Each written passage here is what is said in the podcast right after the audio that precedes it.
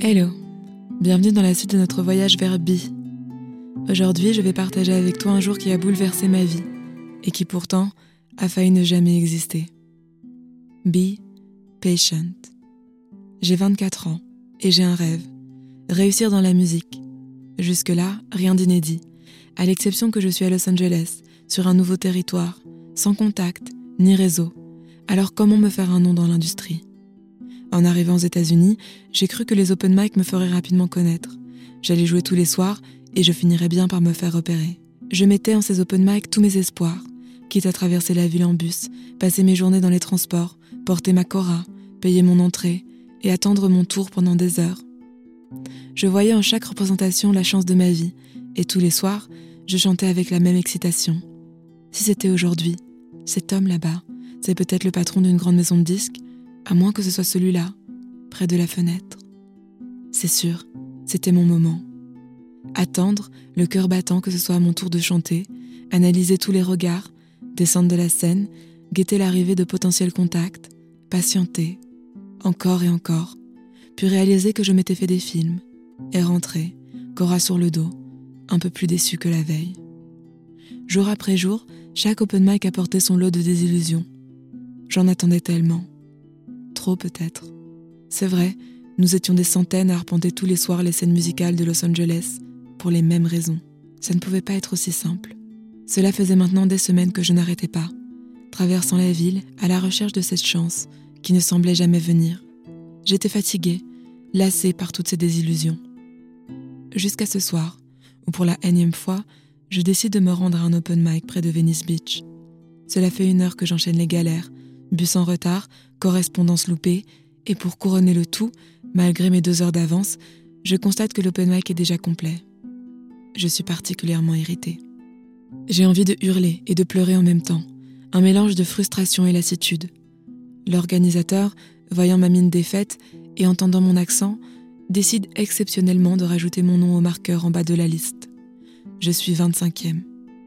Je lui suis reconnaissante même si je ne peux pas m'empêcher de prendre en compte le temps d'attente que cela représente.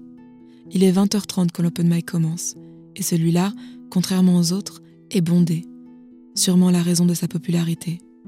Je me dis alors que ça vaut la peine d'attendre. Avec un peu de chance, ça ira assez vite.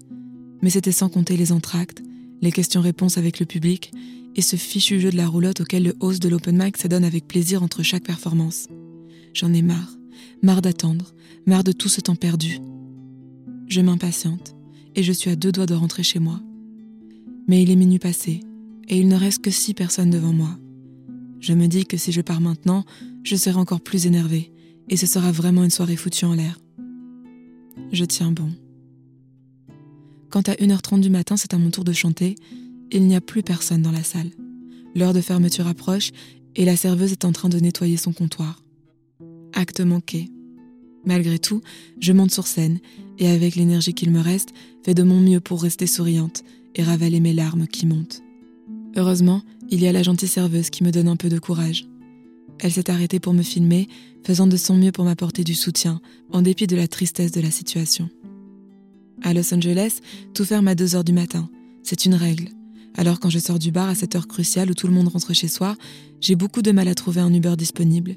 Ils sont tous complets. Quand après une dizaine de minutes, je finis par en réserver un, l'application me donne la mauvaise adresse et je me retrouve à courir derrière lui, Cora sur le dos, en lui faisant des signes pour qu'il ne parte pas sans moi. Mais il ne me voit pas et s'en va.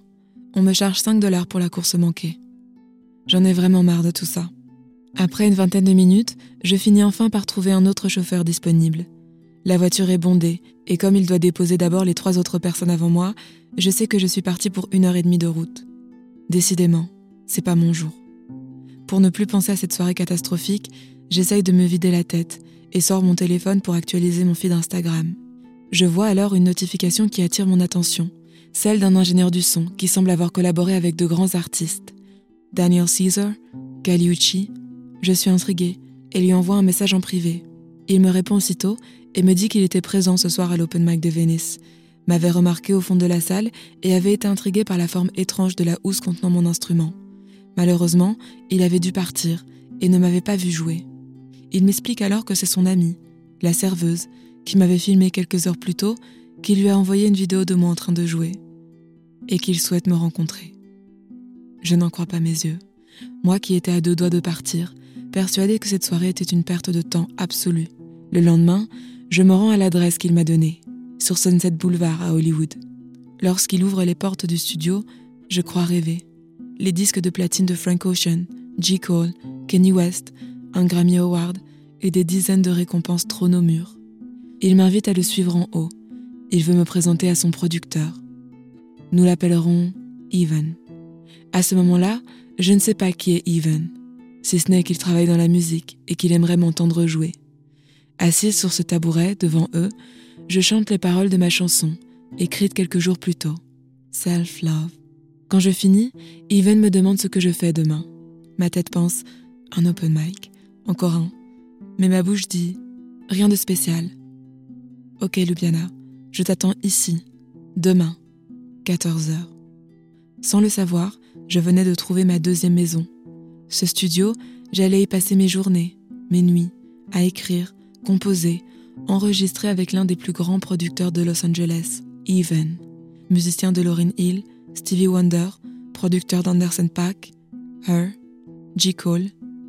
Je venais officiellement de faire mes premiers pas dans l'industrie musicale américaine.